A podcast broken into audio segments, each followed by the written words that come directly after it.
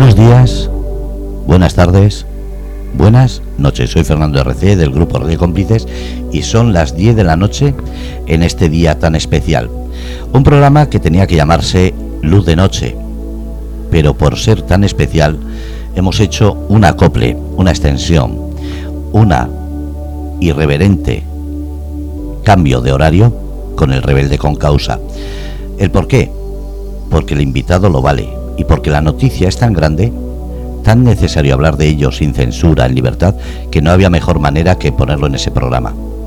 Por eso, hoy comenzamos un poquito más tarde de lo habitual y cambiando el programa. Estamos en Rebelde con Causa con Estrella. Estrella, buenas noches. Hola Fernando, buenas noches. Feliz martes. Qué raro se me hace. es verdad, eh, se hace raro que sea martes, pero bueno, el jueves como estás ocupada también, hay que decir a la gente que vas a estar en Ellín. Sí, sí, en el homenaje a Antonio Molina. Exactamente. Bueno, y ahora dejando ese homenaje a Antonio Molina el día 5 de, de octubre en Ellín, eh, estamos en Rebelde con Causa. Te dimos la tarea de leerte un libro. ¿Qué te ha parecido leer ese libro?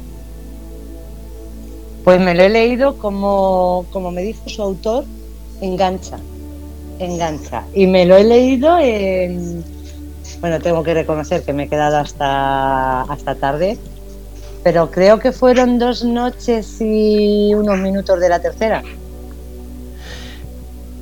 Pero te parece interesante, eh, te parece eh, casi casi una ciencia ficción. ¿Qué te parece el libro en sí? Porque engancha por la mm. manera que está escrito y narrado, pero la historia en sí, ¿qué te parece? Sin meternos de lleno porque después ya nos metemos. La historia en sí, yo creo que se lo dije a, su autor. desde mi punto de vista, demasiado correcto. Para lo que, eh, vamos a ver, él me dijo los motivos, el por qué. Pero yo no creo que hubiese sido tan correcta.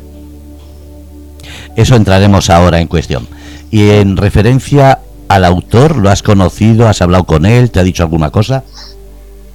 Sí, sí, sí, porque ya te digo, le comenté lo que, lo que me había parecido el libro y demás. Y, y, lo que te digo, eh, me parece una persona mm, con unos. Eh, mm, con sueños, por decirlo de alguna forma, pero con sueños realizables. Sea, mm, lo que tiene en mente se, creo que se puede realizar. Sí es cierto que se necesita, es difícil hacerlo solo, pero sí me parece, mm, lo veo coherente con lo que, con lo que quiere hacer. Y ya te digo que es una persona para mí muy emprendedora en, en su tiempo, eh, inteligente y que no sé cómo ¿Cómo aguanto de verdad? Yo que lo pienso, según leía el libro, yo decía, digo, no me lo puedo creer, digo, impresionante. Bueno, impresionante, preséntalo entonces. Bueno, eh, voy a presentar, voy a decir de qué estamos hablando, de qué libro estamos hablando. Eh, el libro se llama La Caracol. Y, bueno, eh, la persona que, que, lo escribió, José Caracol, y es referente, eh, yo creo que, todo el mundo, de hecho yo es que he comentado con la gente, he preguntado, y todo el mundo conoce, ha conocido la sala, la sala Caracol aquí en, Madrid. Y esta noche tenemos a José Caracol con nosotros. Hola José, buenas noches. Hola, buenas noches Estrella, buenas noches Fernando. Encantado de estar con, con vosotros en esta tertulia. Igualmente. ¿Quieres empezar tú, Fernando? Yo quiero empezar el porqué de escribir el libro, porque claro, eh, hay cientos de noticias que podrían sacarse un libro juntando todas las leyendas que hay en la calle, toda la información que hay en los medios de comunicación, pero ¿por qué sacar este libro? Hola, bueno, eh, se saca este libro para que la gente, realmente conozca la auténtica y verdadera historia de la Sala Caracol. La Sala Caracol es archiconocida y hay mil leyendas urbanas. Yo personalmente he escuchado alguna que no tiene que ver con la realidad. Entonces, eh, un día, mm, cuando fue el tema de, de, del COVID, pues estuvimos cerrados. Yo hice una carta, una carta en apoyo a la música a nivel nacional y bueno, entonces se pusieron en contacto con nosotros muchísimos músicos y nos, nos, nos, nos decían que por favor que hiciéramos algo, que creáramos algo, que éramos una archiconocida, la casa de la, de la música en Madrid para ellos, algunos, y entonces eh, intentamos hacer cosas. Mm, intentamos eh, primero las mascarillas, aquellas famosas, no, después se cambiaron, después eh, una plataforma, después un festival, pero bueno, por motivos del COVID se iba cambiando y tal y no, no daba. Entonces yo dándole vueltas eh, en Madrid tomando una cerveza en una terraza con un amigo periodista, le pregunté, oye, ¿tú qué harías? Porque es que ya no sabemos lo que hacer, porque hemos intentado varias cosas y tal y no, no sale nada. Mm, y, pero fue así muy tajante. Dice, mira, yo he ido a la sala Caracol mil veces y estoy enamorado de la sala Caracol. La sala Caracol la conoce todo el mundo, pero nadie sabe la realidad. Yo lo que haría sería escribir la verdadera historia de la sala Caracol y por lo menos que fuera, mm, si no recaudara dinero para, para este fin, al menos, al menos que fuera un altavoz para, para ayudar a los músicos, a los talentos, etcétera, etcétera. Y por eso se escribió la, la, la, Caracol, la historia real.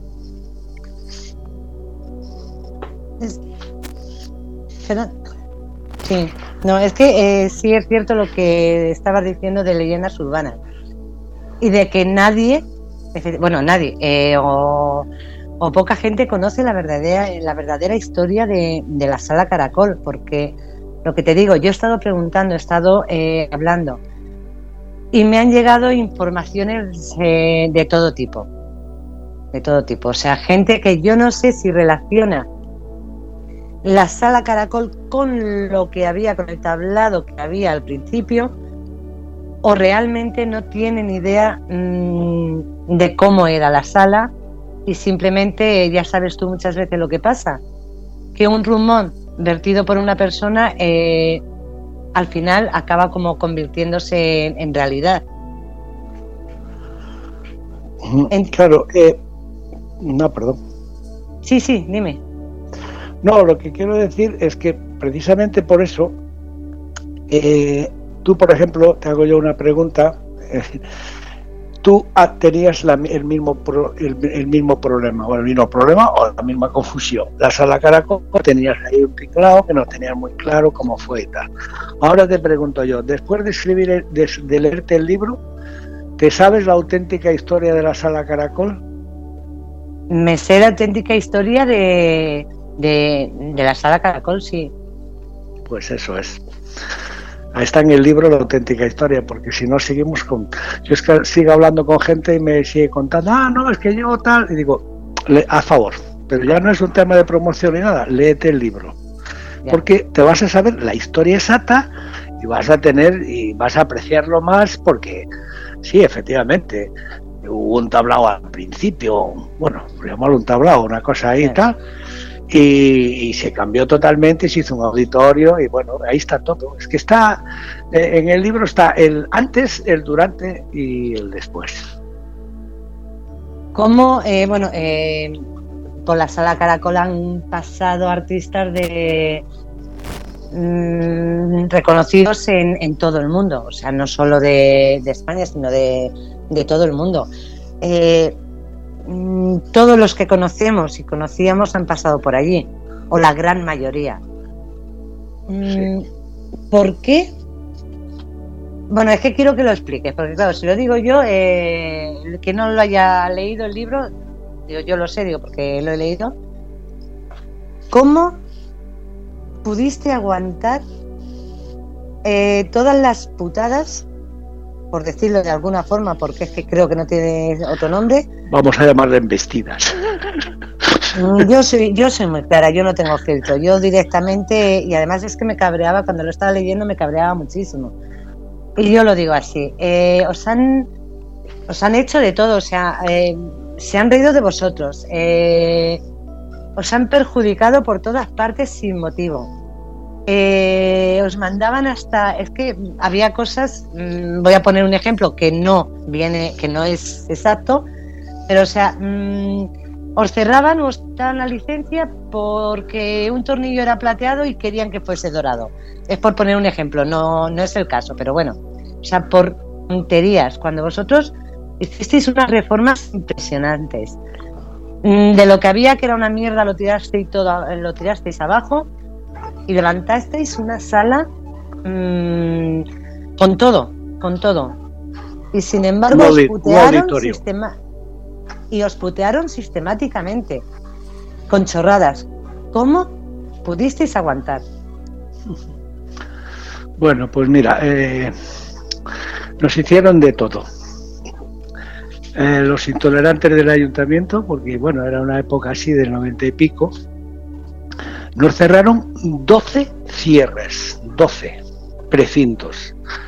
Y por causas, por causas, siempre eh, falta el, tornillo, el que dices tú, falta el no sé qué, manifestaciones. El problema, creo que yo, que vino desde el inicio, fue porque, bueno, las salas estaban un poco abucharadas ahí y Madrid pasaba un tema que como que dominaban a todo el mundo, entonces aparecieron ahí unos Quijotes, se montaron un auditorio que no había precedentes en Madrid eh, y, montaron una sala con el mejor sonido, con la mejor visión, con todo lo que creíamos conveniente y no entraba en sus patrones el tema de... Lo nuestro era cultura general, de cualquier índole y de cualquier mm, palo de música, etcétera, etcétera. Nosotros lo único que veíamos era, buscábamos era calidad, entonces nos daba igual. Claro, y entonces parece ser, parece ser, porque no lo puedo tener seguro, que, en el ayuntamiento de Madrid o cultura, no lo puedo decir claro, pues que, no seguíamos las directrices. De hecho, hemos tenido muchos problemas, hubo que suspender algún concierto por, por, por, porque los de, los de la ultraderecha nos querían eh, bueno, machacar, nos pusieron dianas en el, en, el frontal de la sala, que si hacíamos tal concierto que, iba a haber una batalla campal, etcétera. Y cada dos por tres nos decían, oye, va a tocar el grupo este que es vasco. Y nosotros, bueno, ¿y qué? Dice, no, es que tienen letras polémicas. Digo, ¿qué tipo de letras polémicas? ¿Algo ilegal? Porque si es ilegal ya no podían grabar el disco y tal. No, bueno, tema de violencia de géneros, de violencia, de malos tratos y, ellos, ellos en su cabeza decían que lo achacaban a los a ETA y a los presos. Y yo les decía, oye, mira, hemos escuchado esto y son malos tratos y esto vale para todo, ¿eh? Si tú quieres asociarlo a, ETA, vale, pero yo te lo puedo asociar a cualquiera, hasta un hijo, un maltrato, o a una novia o lo que quieras bueno y tal. La verdad es que no nos gustaría que tocaran Madrid y tal. Con los catalanes pasaba lo mismo, etcétera, etcétera. Entonces, como que fuimos los insurretos y no seguíamos sus directrices, y entonces parece ser que ahí hubo una conjura y dijeron, a por estos, y así empezó la guerra. Fue una guerra de, bueno, hasta el 2013, que terminó.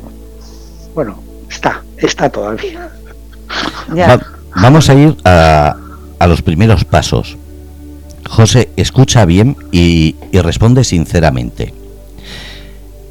Eras un crío, te escapas de España sin permiso en una época en la que para hacer muchísimas cosas había que conseguir el permiso de los padres. Estamos hablando de que eras menor de edad. Te sales fuera de España, vas a un concierto y resulta que ese concierto está considerado en los libros de historia de la música como el primer concierto heavy. ¿no te sientes como que tu vida ha estado predestinada a estar siempre en momentos que se suponen grandes? Porque estuviste en ese concierto de Deep Purple en Ámsterdam, considerado el primer concierto heavy. Ha sido la sala más nombrada y más machacada en todos los sentidos políticos, sociales, económicos, porque cada cierre no era un día ni una semana, que mucha gente pensará, bueno, 12 cierres, no, pero es que había cierres de 15, de 20 meses. Entonces, ¿no crees que tu vida, desde esa infancia que empezaste a querer crear algo musical, no estaba embarcada en un sinsentido y tú sin saberlo hacia un punto que serías alguien de, como digo, de renombre, sin tú quererlo siquiera? Nunca, nunca lo sabré. no, no, no. bueno, cuando te muera lo pondremos en la lápida, pero sigue, sigue contando. no, bueno, vamos a ver, a mí me gustó la música desde siempre, lo pongo muy claramente ahí en el libro. Eh, no soy un virtuoso de ningún instrumento, pero amo la música y a partir de ese tema, que fue una casualidad, pero lo que dices tú, a veces las casualidades llegan a un punto que es cénito, álgido, ¿no? Y, bueno, y realmente fuimos a Ámsterdam, yo era menor de edad, bueno, una aventura que está muy explicada ahí también, y, fue el primer concierto de la historia heavy, pero que supimos a posteriori.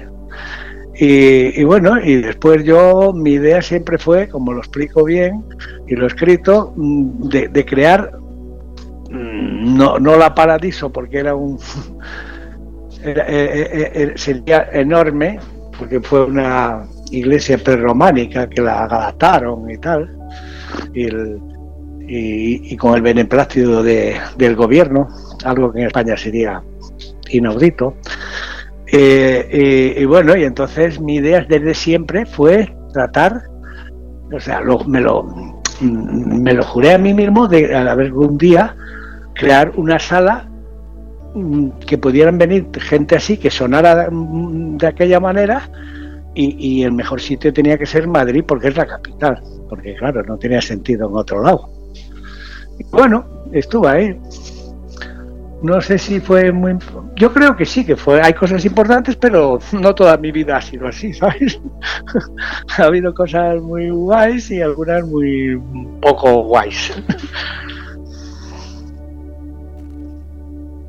Eh, fuisteis, eh, por decirlo de alguna forma, pioneros en... Ibais eh, a por lo mejor, o sea, el sonido, tenías claro que querías, mm, porque habías estado en sitios donde habías escuchado un sonido, un concierto con unos sonidos espantosos y teníais, tenías claro que, que, querías que fuese, que fuese algo, algo bueno, algo algo único. O sea, lo mejor de lo mejor, por decirlo de alguna forma. Sí, en el. Claro, es que por eso mismo insisto y, perdonarme que no, no quiero hacer eh, promoción, sino que mm, realmente el que quiera saberlo exactamente cómo ha pasado todo, si se lee el libro que es muy ameno, muy rápido y fácil de leer, pues sabrá absolutamente todo. Eh, nosotros de entrada en nuestra cabeza el tema era de un auditorio, a poder ser cuadrado o rectangular, alto, con escenario alto, que pudiera ver todo el mundo el espectáculo y el sonido, cosa que no pasaba en la mayoría de los sitios de Madrid, que miraban, realmente veían un 60%, había un 40% que estaba allá atrás, un poco de invitado y tal. Y bueno, y así lo hicimos, teníamos una serie de premisas y de condiciones que era lo que necesitábamos para hacer. Y, buscando, buscando, encontramos esa nave en Bernardino Obregón 18 que era que tenían allí un, tablao flamenco con 5.000 denuncias porque claro, el sonido no había insonorización, no había acústica. Y entonces eh, eh, había denuncias y por circunstancias eran las hermanas de Esperanza Aguirre, Rocío y Piedad, las dueñas junto con Mariola Orellana, y por muy mala administración y muy mala dirección, pues no le quedaba más remedio que venderlo, traspasarlo porque estaban de deudas hasta el techo. Y entonces mm, llegamos a un acuerdo, eh, cogimos ese espacio, hablamos con los dueños, que solo le faltó aplaudir cuando le dijimos lo que queríamos hacer, y, hicimos ese auditorio. hicimos la Caracol. La Caracol es el nombre de la sala Caracol. El, principio, cuando empezó el, tablao este, flamenco, su géneris, eh, se empezó, se llamaba Sala Nave Fénix. Y después, por circunstancias, parece ser que Lola Flores iba mucho por allí, se enamoró de la sala y bueno, un poco para hacerle la pelota, etcétera, etcétera, pues le dijeron que, pusiera ella un nombre o lo pusieron para, para que ella estuviera más identificada y pusieron el nombre de Caracol por su por su amante, por su por el Manolo Caracol. Y bueno, entonces mm, nosotros cuando cogimos ese local teníamos pensado cambiarle el nombre, por poner algo más actual, porque Caracol venía un poco flamenco, aflamencado y tal y tuvimos una votaciones a ver qué tal y no llegábamos a. Y dijimos, bueno, vamos a dejarlo de momento así, porque aparte también suena bien, porque vino de un tablao, vino de tal y ahora es una reconversión de todos los colores mm, musicales, y tal, un poco como un renacimiento y. Y lo fuimos dejándolo y se quedó así porque realmente chocaba un poco el nombre de Sala Caracol, nombre aflamencado, con lo realmente lo que hacíamos después de 30 años. Pero bueno, también era un poco ese contraste, lo dejamos por eso y porque Caracol nos gustaba mucho porque significa un montón de, de cosas. Yo sí te, voy a preguntar una cosa de que además lo pones en el libro. Digo, bueno, hay una anécdota de las bolsas de basura que no no lo voy a contar, que lo lean. eso es bochor. Eh, eso se, lee y te ríes, pero eso, si, si lo hablamos es bochor. No, no, no, no, no. era. Eh, yo me refería a otra cosa. Vosotros cogisteis el sitio y demás, pero luego eh, visteis que. Mm, como que había mucha gente en contra de lo que se iba a hacer o de lo que se hizo, porque como que. No, déjame a ver si, mm, si no lo recuerdo mal como que una vez que ya vosotros eh, lo habíais cogido, ya tenéis todo firmado y demás, como que la, la última época como que fueron un poco cabrones en el sentido de putear a vecinos y demás, como que mm, cuando llegasteis no fuiste bien recibidos no por vosotros, sino por lo que había ocurrido antes. Y yo tengo una pregunta. Ahora, desde la distancia y desde el tiempo, ¿crees que mm, de haber cambiado el nombre, en lugar de, haber seguido siendo la Caracol, de haber cambiado el nombre, no se os habría relacionado con lo que pasó antes de, abrir vosotros? No lo sé. Yo lo único que te puedo decir es que no te llegamos a un arreglo con los anteriores dueños, a un trato, más que un arreglo, y, bueno, se firmó en verano, o sea, se dio un, un contrato de arras en agosto y le dejamos de tiempo para que se adaptara, para un poco todo, hasta enero, para firmar y tal. Y ahí fue el tema que está muy bien explicado en el libro que se llama Tierra Quemada. Eh, era un tablado flamenco y, y cogieron y empezaron a meter grupos de rock, empezaron a meter grupos heavy, empezaron a meter otro tipo de música y claro, te puedes imaginar toda la manzana en contra cuando llegamos nosotros y nos presentamos, pues bueno, casi nos recibe con una escopeta en plan de que venís a, hacerlo peor que los anteriores y tal y cual. Y bueno, y ahí, ahí empezamos, se lo explicamos y después poco a poco pues se fueron dando cuenta que no, que no era lo mismo y aparte ya solamente explicamos, es que hemos hecho una obra precisamente para que no pase eso. Lo otro era una nave duralita con, con la de roca pegada al techo, ahí un poco de risa, pasaba el sonido. Y nada, eso era. También, eh, bueno, hay que decir que, que la sala Caracol no solamente eran conciertos, o sea, se hacían, se hacían más eventos. Sí, se hacían eventos de todo tipo. Una de las cosas que siempre hemos hecho, por eso, bueno, tú, tú lo tienes claro porque has leído el libro y Fernando también, era el tema de las eh, ONGs. Yo siempre he tenido un tema con las ONGs muy, muy, particular para ayudar y entonces lo que yo creo que es la sala mm, de Madrid que más eventos ha hecho para ONGs. ¿Por qué? Porque realmente para ONGs teníamos hasta una tarifa especial, no cobrábamos alquiler de sala, solamente cobrábamos el personal, los técnicos que trabajaban ese día, de sonido, de luz, de papá, y no cobrábamos nada. Y nosotros eso lo dábamos como lo que aportábamos nosotros a esa, a esa ONG, a, esas, a, ese concierto de beneficencia y tal. Y hemos hecho miles. Después hacían fiestas privadas, se hacían presentaciones, se hacía un poco de todo, porque era un, una, sala, una sala multicultural. Mm, o sea, los conciertos era lo fundamental, pero después eh, digamos que había conciertos que nos costaba, perdíamos dinero, ¿vale? Mm. y entonces la única manera era un poco a lo mejor con las fiestas, con este tipo de cosas, de eventos, pues era un poco recuperar para después invertir en otro lado. ¿No, no te da la sensación, José, de haber sido un avanzado en tu tiempo? Porque hasta que llegó la sala Caracol, el sonido no era algo que preocupaba en los conciertos, era la, la, cantidad de gente para sacar dinero.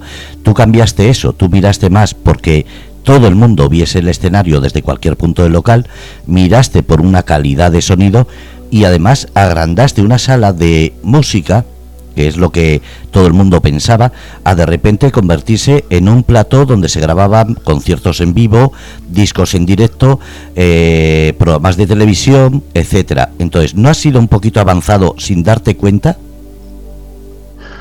Bueno, yo no sé si soy avanzado. Yo es a lo mejor un poco de vista, sí, porque yo lo que veía es que yo era público, iba a los conciertos y a mí me molestaba muchísimo de pagar una entrada para grupos potentes o artistas archiconocidos y, y, estar en una esquina, no ver el espectáculo, el sonido rebotaba en las paredes, era una, una, jaula de grillos y a mí eso me parecía una estafa. Entonces yo, yo eso no lo veo. Lo veo de, de, lógica, decir, bueno, pues yo lo que quiero hacer precisamente es eso, que puedas ir a un concierto, que estés ampliamente en tu sitio, que no te empuje nadie, que puedas escuchar bien, un sonido perfecto, que puedas ver bien el espectáculo y que puedas estar a gusto. Eso es lo que creía yo que, hacía falta y yo lo veía por mí, porque yo era muy, muy, muy, muy fan de ir a conciertos y música, etcétera, etcétera. Y bueno. Eh, sí es cierto que hay que decir también, contándolo todo, que algunas veces os han, os han dado gato por liebre. eso pasa, eso, pasa en todos lados y sobre todo el espectáculo.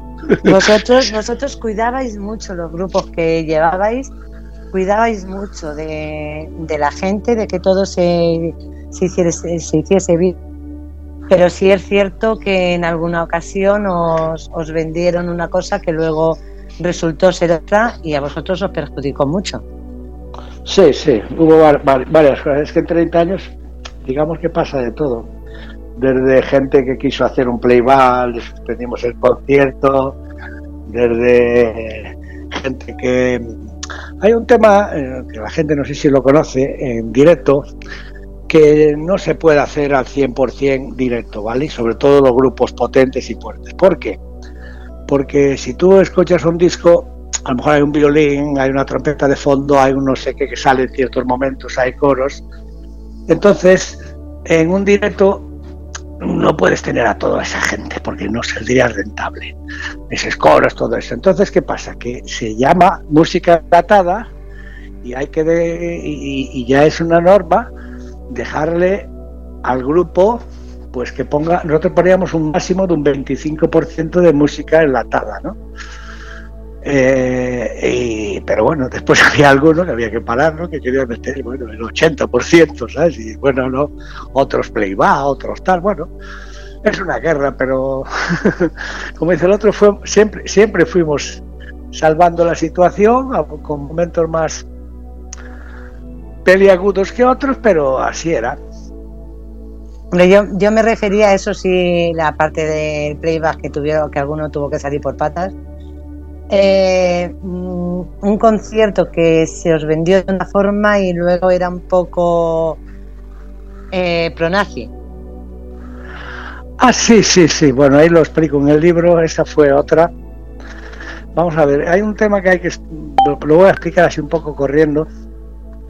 Hay un tema que es un concierto directo, que para el público y tal, y después hay un tema que se llaman fiestas privadas, concierto privado, que a veces hasta toca tu primo, ¿sabes? Un cumpleaños, o no sé qué. Y entonces nosotros eso, pues lo dejamos un poco, porque ya te digo, ha habido alguno que tocaba a su primo, entonces no, tú no decías, no, si no tiene una calidad mínima y tal, bueno, es un cumpleaños, han alquilado el, el espacio para su cumpleaños y bueno, que toque su primo quien quiera. Y así nos lo vendieron, ¿no? De una cosa privada, de amigos, tal cual. Eh, bueno, vimos qué grupo va a tocar. Lo vimos en internet y era un grupo de estos de. de ¿Cómo se llama este? Mm, vale, nórdico. Mm. De heavy. De esto, sí. sí, heavy de. de. A ver, el Señor de los Anillos y cosas de estas y tal, ¿no? Bueno, vale, como diciendo, vale, de todo, porque ahí entraba de todo, ¿sabes? Vimos cada pinta que era increíble. Y nada, lo vimos. Adelante.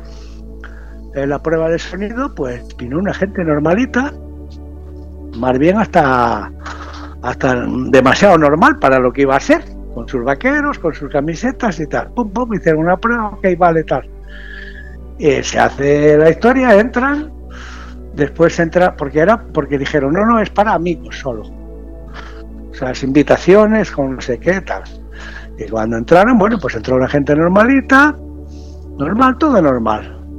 Solo que, que empieza la actuación y suben al escenario unos nazis que no tienen nada que ver con los que vienen a hacer el sonido ahí. Y con la misma el público saca las camisetas, saca todo su disfraz y con esvásticas y ahí con el puño levantado. Y nada, quisimos, quisimos denunciar, o sea, quisimos suspenderlo, llamamos a la policía, pero realmente es que vino la policía y nos dijo, oye, mira, es que ellos no están haciendo nada ilegal. Entonces, si ahora suspendéis estos a montar un pollo aquí y tal, no sé qué hacer y tal. Es que no queremos porque va contra, nuestra ideología, eh, con nazis y tal y cual. Y bueno, y fue así un poco, nos engañaron ahí un poco. El tipo está, el promotor, que es un vergüenza, de Córdoba, está denunciado, eh, mm, desapareció del mapa, pero de eso parece ser que lo habían hecho ya, este mismo sinvergüenzas, lo habían hecho en la sala CATS, lo habían hecho en la sala Antigua Arena, lo habían mm. hecho en otros, en otros sitios, pero claro, digamos que no tenía repercusión que hacerlo en la Caracol. Ya. eso, eso te iba a decir, digo, muchas veces sabes lo que se dice, que haz mil favores y te juzgarán por el que no hagas.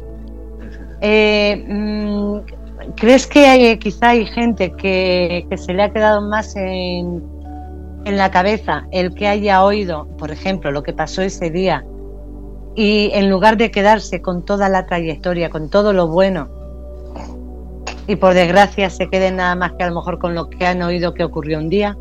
Sí, sí, eso pasa mucho, ¿no? Pero es que la gente eh, no es buena, es mala. O sea, eh, tú, tú puedes hacer mil cosas súper bien. Si un día, por lo que sea, te engañan como esta vez, tú ya eres el malo de toda la vida. O sea, ese acto te juzga toda tu carrera. Nosotros hemos pedido perdón, hemos suspendido eso, la recaudación de ese evento lo hicimos lo más rápido posible para que se acabara. La recaudación la donamos a precisamente a una ONG para, para em, emigrantes. Fue la, te puedo decir que la recaudación fue la más peupérrima de toda la, de toda la historia de la sala Caracol, ridícula, ridícula. Y bueno, tratamos de hacerlo tal, de susanarlo, pero parece ser que nos han juzgado, que o sea, da la impresión que toda, toda la vida de la sala Caracol se hicieron conciertos de la ultraderecha, de los nazis, ¿sabes? Pero también yo creo que se encargaron mucho en las redes sociales la competencia. Es como decir, vamos, vamos a por estos porque se lo llevan todo. hay que, hay que, hay que difamar. Es que eso, eso es lo que te iba a preguntar. ¿Has ¿Tú notaste, bueno, has notado en estos años la envidia de, como, de la competencia, como dices tú? Patente. Se le ve en la cara, no hace falta ni que digas nada. Nosotros te digo una cosa, nosotros teníamos eh, pides reservas, nosotros teníamos desde los miércoles, jueves, viernes, sábados, eran, bueno, ya, ya, ya los jueves, los viernes y los sábados eran reservas, pero por un tubo. De hecho, teníamos hasta 5, 6, 7 reservas de, diferentes grupos, ¿no? Eh, y bueno, y entonces, lo que, lógicamente, si tú tienes para un día seis grupos, pues eh, coges el que crees más conveniente, mejor o tal. Y claro, los otros cinco se quedan fuera, pues tienen que ir a otras salas, ¿no? Y entonces ahí era un poco la envidia de como que éramos los dueños y los jefes y nos llevábamos lo mejor y ellos se llevaban los restos. Yo le decía, ¿qué quieren que haga? Ojalá tuviéramos dos salas o tres y así los metíamos a todos. No, pero no solo eso, sino vamos a ver si la competencia quiere si realmente quieres competir con alguien, mm, lo, primero que tienes que hacer es llegar a su nivel. Ponerte, a, ponerte a, su altura. Exacto, exacto. O sea, querían seguir sin gastarse un duro, exacto. pero mm, querer estar como estabais vosotros. Claro, querían volver otra vez a retroceder, ¿sabes? Es como de, eh, estábamos bien así, era una porquería de sonido, era una porquería de verla tal, pero era negocio y nosotros queremos seguir así. Habéis venido vosotros a abrirnos el camino y hacer algo. Yo le decía, pues por favor, pues hacer una sala así. ¿Por qué no hacéis un, auditorio mejor? Ahora ya, ya tenéis la referencia, ¿no? Ya sabéis que funciona, cómo es, cómo es tal, pues hacer uno mejor. Pero es eso, es eso. No se quieren gastar un duro, quieren difamar y y así, así pasaba cualquier cosa. Mira, a la Caracol hemos hecho cosas fantásticas y te aseguro que tenían renombre, pero dos o tres tonterías que pasaron, esas eran de que parece que llevábamos 30 años haciendo eso, de esa manera y mal.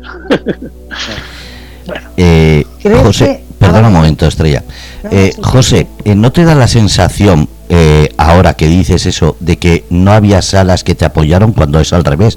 En el libro pones que hubo diferentes eh, salas que cuando tuviste problemas de cierre te apoyaron en las manifestaciones.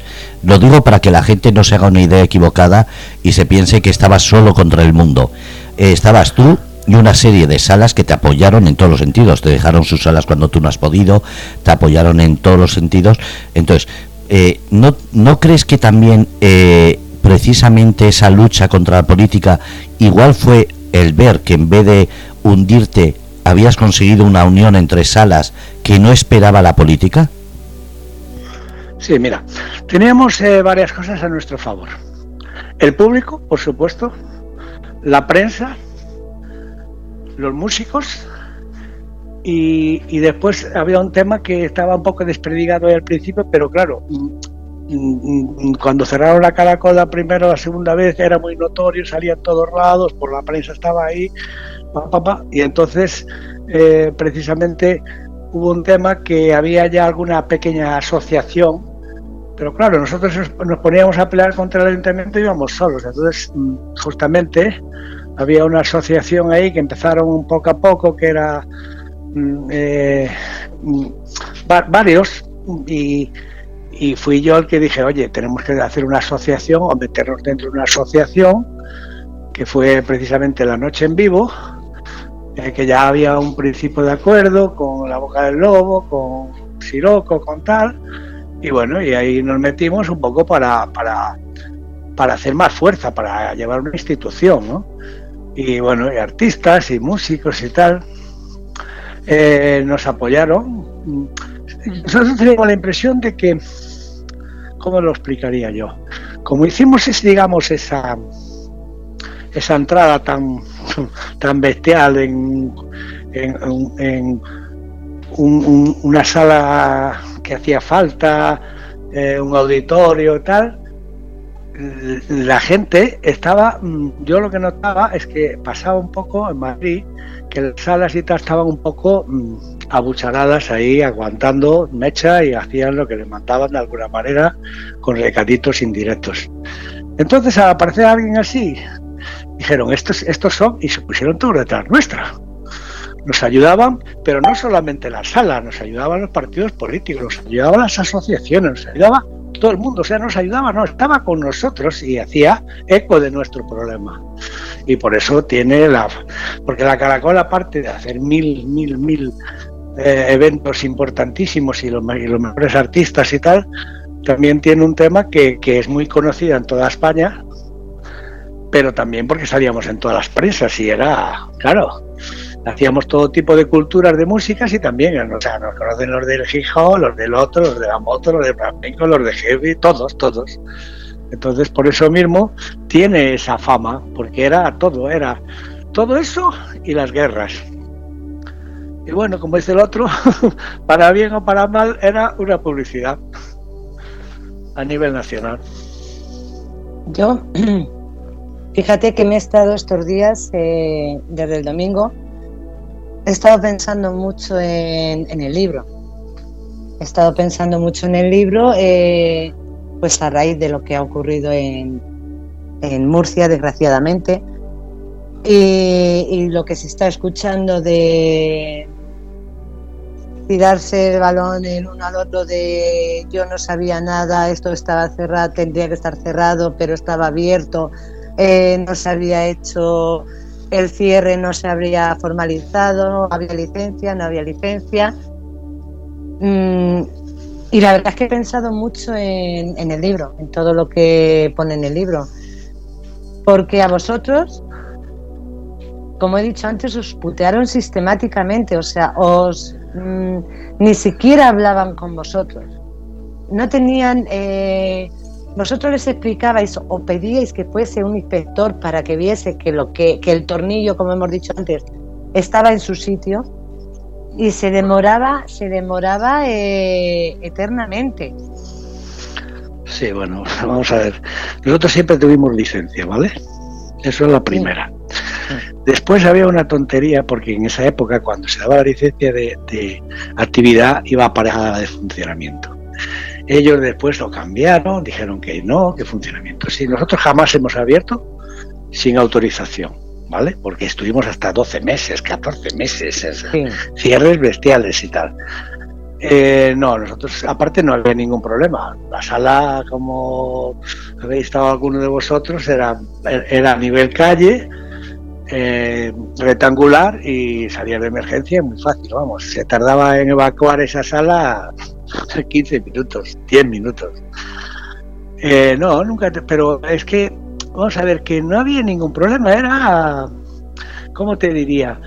Para decirte, mira, de los 12 cierres, hubo dos, fíjate si, era, si, era, si, si, eran bestiales las burradas que hacía, que los levantó el juzgado de guardia de Plaza Castilla. O sea, era de, bueno, pero vamos a ver. Porque estos señores jugaban con el tema de te cierro porque me da la gana y por este pretexto. Tú, lógicamente, abogado, bombo, pa' aquí, pa' allá, tal cual.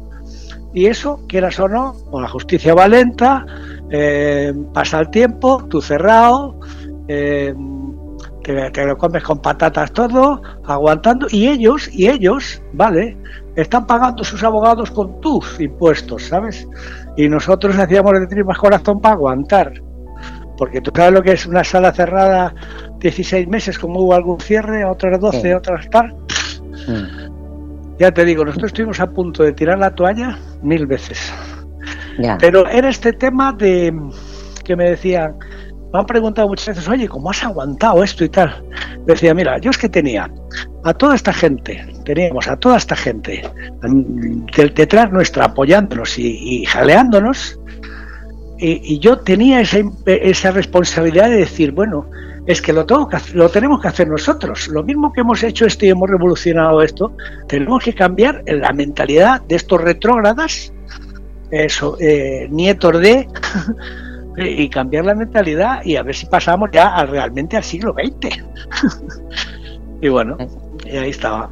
Pero bueno, fue, fue, fue desesperante. Yo, entonces, por eso mismo yo decía, es que no puedo fallarle, ¿sabes? Cuando te dan una responsabilidad que tanto es tuya y tal, y tú tienes ganas de tirarlo, pero dices tú, es que no le puedo fallar a estos. O sea, puedo, fallarme a mí mismo, puedo fallar a tal, pero esta gente que me está apoyando no le puedo fallar. Y si no lo hacemos nosotros, lo mismo que hemos hecho esto, no lo va a hacer nadie. Y entonces esto se va a crecer y van a hundir ya más a, a la cultura y a las salas de Madrid. Y entonces fue eso, a saco, era de, de perdidos al río. Ya, pero es que eh, yo ya te digo que cuando lo estaba leyendo yo me cabreaba porque eh, en, algunas cosas o con algunas personas yo pensaba, digo, yo estoy allí, digo, yo lo cojo del cuello. Perdón, no, no, pero es que es así. Y que no me crea que, que, que lo lea y va a pensar lo mismo. Cualquier persona que lo lea va a pensar lo mismo, va a decir, vamos a ver, es que que me estés, que te estés riendo de mí en mi propia cara y que lo tenga que aguantar, un mindungui. Y que estés pagando y que estés pagando los abogados con mis impuestos. Eh, eh, eh, además, pero es que es que algunas cosas de las que de las que describes, o sea, que es que no tenían ningún motivo, pero seguían diciendo no, no y no por mis con, perdón, no por mis cojones, o sea, mm, así de claro. No, tenía, ningún no tenía ningún motivo, tenían una orden, que es distinto. Ya, pero es que por eso te digo, por eso había, había una orden de estos señores hay que enterrarlos, ya. Ya, pero es que fuisteis demasiado correctos y demasiado mm, aguantasteis lo que no está escrito, porque yo ya te digo que yo poniéndome en tu lugar, digo, yo es que la había cogido del cuello y le había dicho, vamos a ver, te, te cojo del pescuezo, te llevo allí y dime qué es lo que, lo que hay mal. Eso lo hicimos cien veces y nos dijeron, cállese la boca. Mira, recuerdo una vez, recuerdo una vez que estábamos todos ahí, había Cristo de la Plaza La Villa, de tal, de cual, de cual. Y, no sé qué íbamos a hacer en una de estas y apareció la policía eh, municipal y, dijeron, a ver, ustedes fuera, tal cual, ¿quién es tal? Y era yo, ¿no? Soy yo. Mm, eh, queda usted detenido. Fíjate que, fuerte fue esto, ¿eh? Y digo yo, vale, vale, venga, de acuerdo. Le digo a los otros, me van a detener, venga, fotos y tal. Tipo, estábamos en una guerra. Hmm. Yo no sé con quién habló ese señor, ese guardia. Él llamó a alguien. Yo estaba así a un lado y como que yo escuché que le dijeron que lo vas a detener ni se te ocurra. Hmm. Si precisamente eso es lo que quiere él, quiere ser un mártir. Ni se te ocurra, déjalo ya. Me dijeron, vale, mm. al adiós. No, no, claro, vamos, un mártir no, pero sí, desde luego, si, si tenían un poco de cabeza, si sabrían que si te tenían a ti, se iban a echar a muchísima gente encima. Claro, claro. Ese era el tema. Eh, de hecho, de hecho, yo, yo no, no culpo a, absolutamente a nadie, de hecho lo llevamos muy bien con la policía municipal, con todos, y yo a los agentes no, no le echo la culpa, ni, ni siquiera a los, a los funcionarios de urbanismo, etcétera. Son unos mm, funcionarios, todos, y hay alguien mm. arriba que le dice lo que tienen que hacer, y si no, a la calle. ¿Entiendes? Porque yo recuerdo muchos que venían y decían, le decías, oye, pero mira esto, tal, que el tornillo es el mismo y tal, y te miraban así con una carita en plan de, ¿qué quieres que te diga? Como diciendo, yo, no te lo decían con palabras, pero te lo decían con la mirada, yo cumplo órdenes. eso yo, sí. Yo, Ya, yo ya sé que os están jodiendo la vida. Sí, eso sí, pero sabes que había algunos que eran déspotas y que, que os hablaban de una manera Mm, con una falta de respeto, de educación y de todo. O sea, esos aunque fuesen mandados, por lo menos el respeto y la educación no se pierden. Eso ya, son, eso ya era nivel directores, gerentes y cosas así. o sea, mandos, mandos en plaza, como diría, como diría el, ejército. Yo hablo del, del, funcionario normal, ¿no? Ese era el que decía, tío, ya lo sé, tal. Ahora, claro, el jefe era Yo creo que por eso los ponen así, ¿no? Que ponen a todos los cabrones, ¿no? Tienen que poner a los cabrones para, para tal, y diciendo, está usted violando la ley. Y digo, ¿qué ley? el que el único que está violando la ley es usted.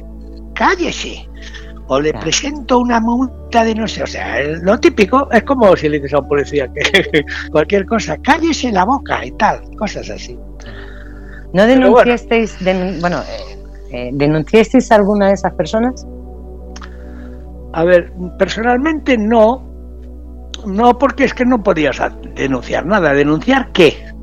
Nosotros denunciábamos ante el juzgado y denunciábamos a gerencia de urbanismo, que era lo que hacían y tal no, no denunciábamos al gerente ni al director de tal ni al director de cual, porque era un organismo, ¿sabes? Entonces, no, no, no, no teníamos pruebas ninguna. Todo esto era así un poco que ibas a decir, no, es que me habló mal y tal, fuimos a una reunión casi nos echa patadas. Y el juez dirá, bueno, ¿y qué? ¿Eso qué? Bueno, quizá entonces no lo pensasteis. La primera vez a lo mejor no, pero quizás deberíais en la siguiente deberíais haber llevado una grabadora para haber grabado todo lo que se, se decía. Es muy, es, muy difícil, Estrella, es muy difícil de probar eso, ¿vale? Tú sabes que eso no vale para nada. Hay mil trucos para grabar, etcétera, etcétera. No, no, lo intentamos, pero claro, nuestro, nuestro servicio jurídico no decía nada, olvídate. Nosotros tenemos que denunciar a Gerencia de Urbanismo, a Disciplina Urbanística, por esto, por esto y por esto. Y los jueces nos dieron la razón siempre. Lo que pasa es que, claro, la justicia tardaba. Como va de venta, ¿sabes? Nosotros hacíamos una, eh, eh, una denuncia tal cual y bueno, nosotros teníamos que abrir como sea porque ya estábamos con el agua al cuello y teníamos que abrir y después ya estábamos abiertos y venía, y venía la sentencia favorable y tú decías, vale, qué bien, menos mal. Pero si no, si no hubiéramos nadado, hubiéramos estado ahogados. En ningún momento. Siempre, siempre, nos dieron la razón. Eh, de hecho, ya te digo, el juzgado de guardia levantar varios precintos y, a la concejala eh, admitir a trámite por prevaricación. O sea, hacían cosas que eran bestiales, o sea, eh, se atribuían cosas que no, eran de su competencia. Yo qué cosas por. Bueno, ya has leído el libro, yo es que. No, tampoco quiero dramatizar mucho en el libro, lo cuento suavito, tal, pero lo cuentan muy fue, yo te lo he dicho que lo cuentan fue pena, fue penoso, fue, fue agobiante, fue Sí, sí, Fernando, sí. A ver, os estáis yendo ah. eh, os estáis yendo a un tema que la gente tiene que leerlo en el libro. Yo quería, quedan 10 minutos, quería antes de despedirnos que la gente se diese cuenta de lo que es el libro. El libro cuenta la historia de esos enfrentamientos políticos, pero la historia musical que cuenta este libro, eso es tremendo. Eh, nadie se puede imaginar lo que es una sala en la cual se han dado... ¿Cuántos conciertos habéis dado, José? Yo qué sé, ¿seis mil? Más o menos, algo, algo así pone, sí. ¿Y cuánta, gente de esa las has visto crecer? Es decir, gente que era don nadie, se ha presentado en tu sala has dicho, esta persona va a triunfar y 20, 25 años después, ahí siguen triunfando. ¿Cuánta gente ha podido pasar que se ha criado, como se suele decir, o ha nacido en esta sala Caracol?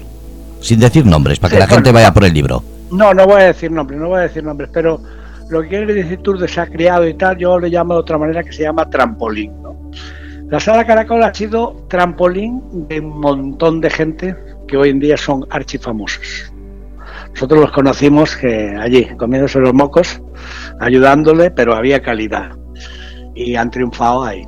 Ha sido, yo creo que el, mayor trampolín de este país ha sido la sala Caracol.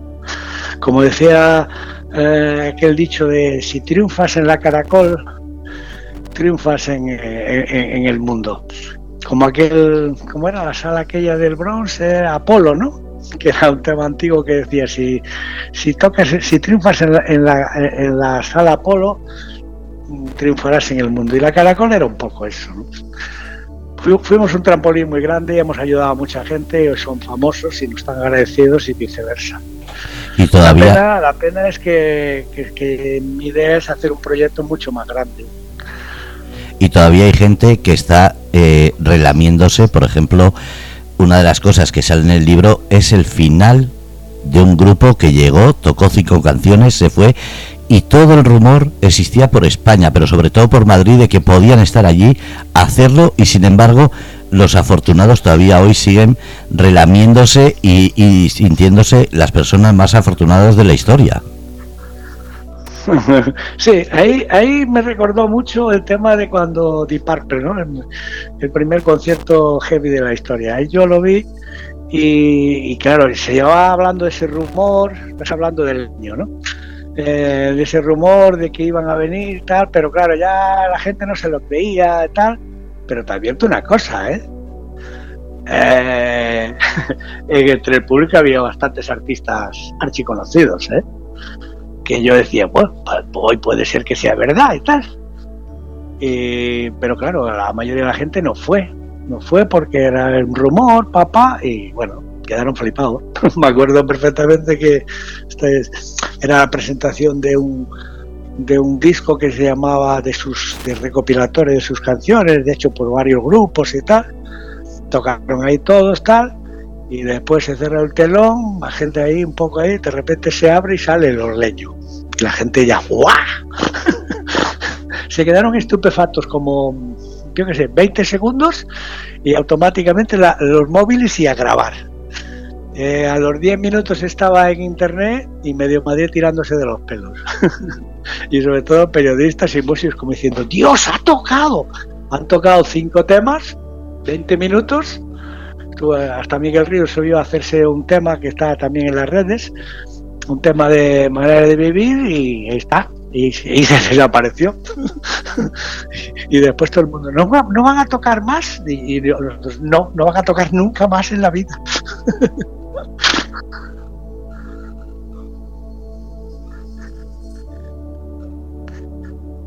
Eh, fue algo único, como digo, estaba el micro quitado, leño, los componentes originales, el último concierto y encima cinco canciones y dicen no nos juntamos más y lo están cumpliendo, no son como otros grupos que han dicho cien veces que se iban y siguen.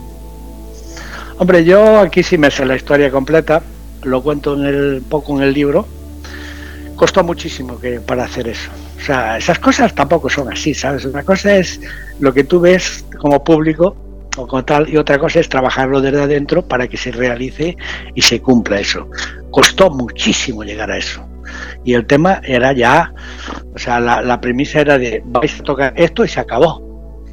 O sea, no, ninguno de ellos, bueno, y sobre todo eh, Rosendo, menos de vale, venga, vale, vale, vale, por el disco, por el tal, o sea, fue, fue, fue, costó muchísimo llegar a eso y se realizó, pero ya no, no, era, no era que se iban a reunir ni nada, fue hasta un compromiso de por favor hacerlo eh, para darle promoción a, este disco y, se acabó.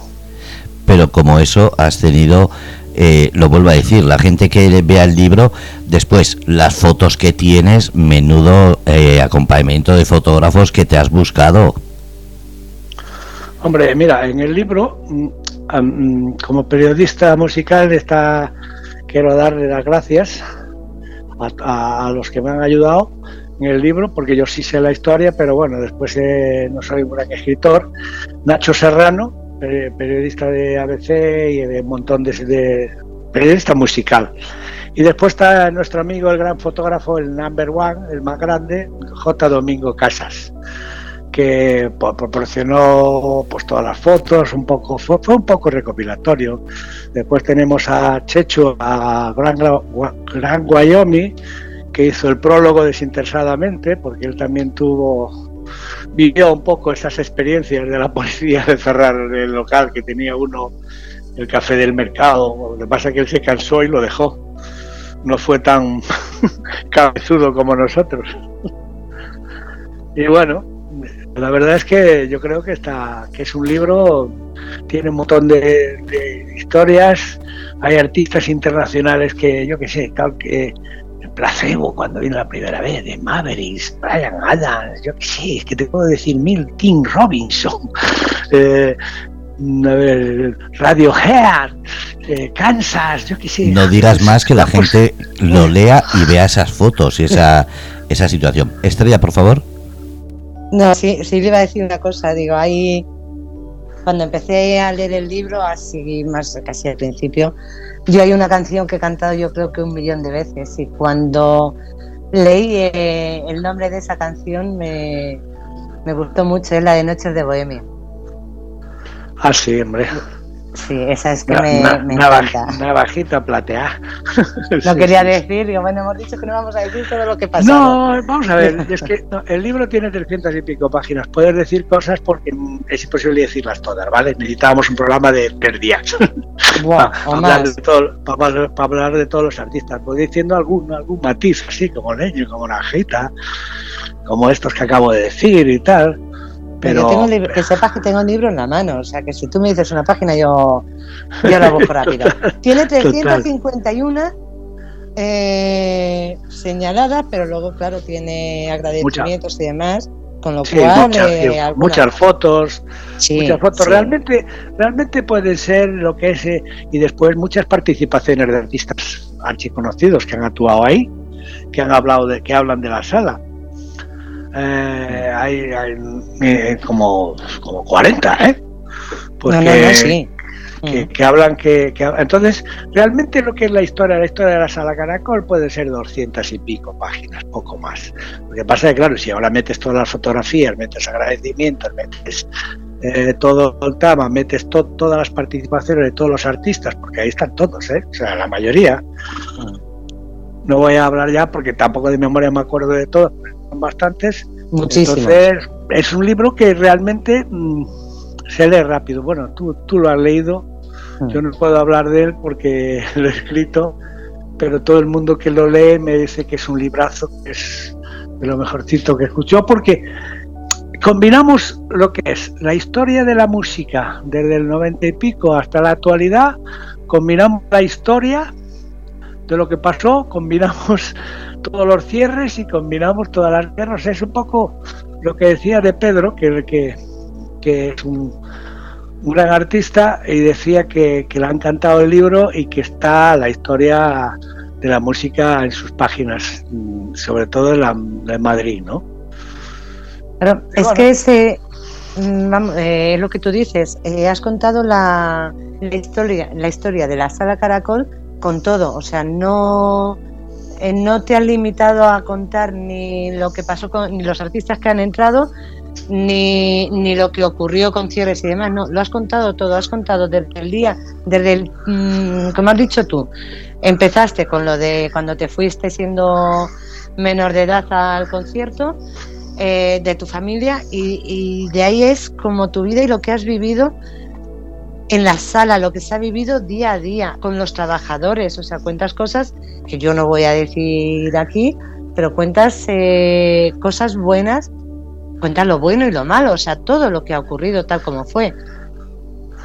Claro, yo lo que pretendo es que mm, lo mismo que te pasó a ti, a Fernando y mucha gente que se lo ha leído, es que el que se lea ese libro, aparte que es una joya, dicho por entendidos, se sepa todo, como porque claro, es porque dices tú, no, porque como no, tú no puedes decir, eh, estamos haciendo un local, cogimos una nave, no, hay que yo lo empecé desde pequeño porque entró en mi cabeza el tema de hacer una sala.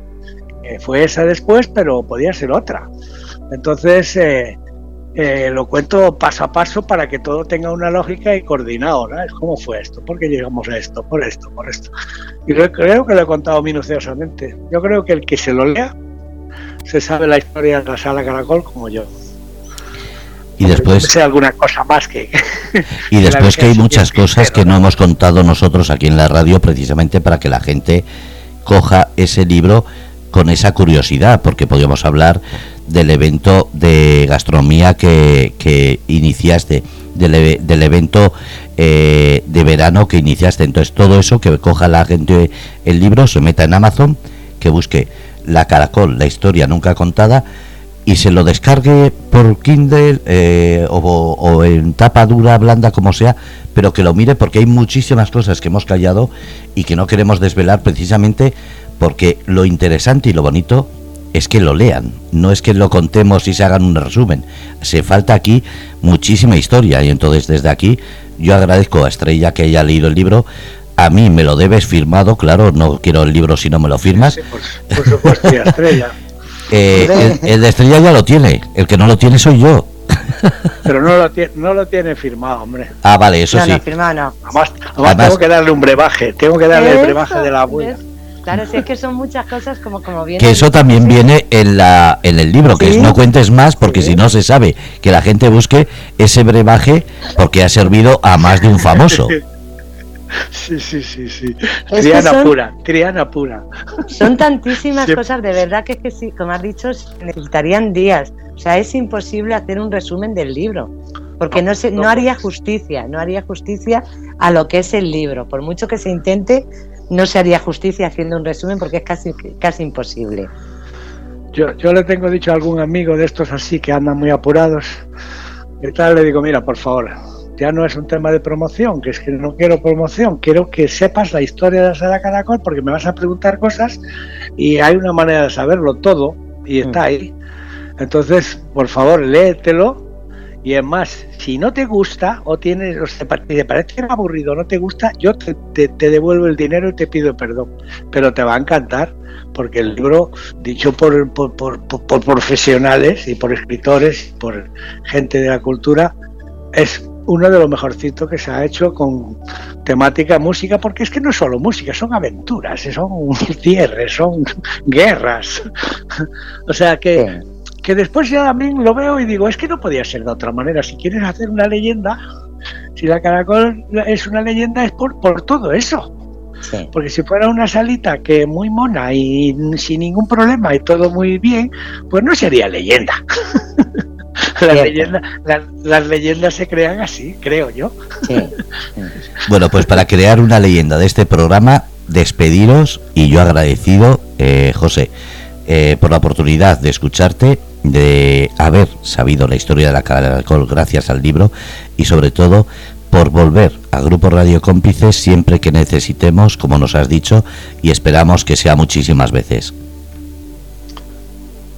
Por supuesto, yo me comprometo ahora mismo en este instante a con Radio Cómplices, que es una de mis radios favoritas. Y ha ofrecido un millón de eh, euros que quede grabado. para mí, para mí, para mí. Aquí nadie habló de pasta. Eh, eso ha sido un mensaje subliminal. No, no, lo he pillado. Lo he pillado. Si se, vendiera, si se vendiera un, si se vendiera un millón de libros, igual lo hablábamos, pero bueno. No lo digas que queda grabado, es simplemente eh, yo agradecido de verdad por ese libro que me has dado la oportunidad de leer y sobre todo porque creo que hay que contar las cosas como son y tú ahí no has dejado nada al aire. Y, y ahora que lo digo, mandar un abrazo y el agradecimiento a toda la gente que te ha arropado. Y hablo de gente de sonido, gente que tuviste trabajando, gente que apareció y desapareció, porque gracias a eso la Caracol es lo que es gracias a ese libro, pero sobre todo gracias a ti, José. Sí, lo que te decía antes era de cuando hablábamos del trampolín. La Caracol ha sido un trampolín para la música, para técnicos y para todo el mundo, para promotores, etcétera, etcétera, para, todo, para toda la industria de la música. Y lo que, quería decir de Radio Cómplice es que me ofrezco para cuando lo creáis conveniente contestar a gente o cualquier cosa que os, que os ocurra. Estoy a vuestra disposición porque soy mi radio. Radio Cómplices. Yo sí, quiero darte las gracias por haber tenido la oportunidad de, leer el libro. Mereció la pena esas dos noches que me quedé hasta, hasta las mil limonas que ya ni veía, pero mereció la pena, mereció la pena porque... porque engancha, ¿eh? Engancha y además lo que dices tú, lo que más engancha es el, el saber, no quedarte con lo que te cuentan, sino el saber realmente lo que, lo que ocurrió. Y, nos, y mm, bueno, eh, de aquí a un tiempo, eso ya lo iremos hablando porque sí, eh, hay cosas que sí me gustaría que terminásemos de hablar, pero vamos a dar tiempo a que la gente vaya leyendo el libro y, poder hablar, poder hablar algo más. Hombre, lo que yo me encantaría mm, sería una tertulia en vuestra radio con gente que estuviera pero que se haya leído el libro, ¿sabes? Porque entonces es, porque si no, es que es que es imposible en una charla de media hora explicar lo que se explica en 250 páginas, ¿sabes? Es 350, te has comido 100, 350. Sí, porque lo otro son, son comentarios de artistas, son fotos, son etcétera, etcétera. Pero es imposible. yo, yo estoy dando, dando saltos, va a hablar de, del principio, va a hablar de tal, y tengo que dar saltos y yo centrarme, pero, pero realmente es que no, no, hay que leérselo. Eh, vamos a ver, si te quieres conocer la auténtica y verdadera historia de la sala Caracol, léete ese libro, por favor. Si no te gusta, yo te devuelvo el dinero. Pero vamos, estoy tan seguro que no te lo voy a devolver porque te va a encantar. José, pues eh, muchísimas, gracias. Muchas gracias. A muchísimas gracias, Fernando. Estoy a vuestra disposición para cualquier cosa que se os ocurra. Me brindo. Muchísimas gracias, José.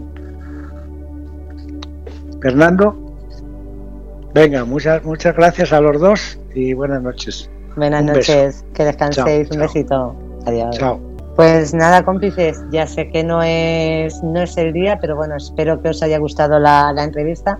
Y por favor, como dice José, eh, os aconsejo que os leáis el libro porque vais a conocer la verdadera historia de la caracol. Un besito.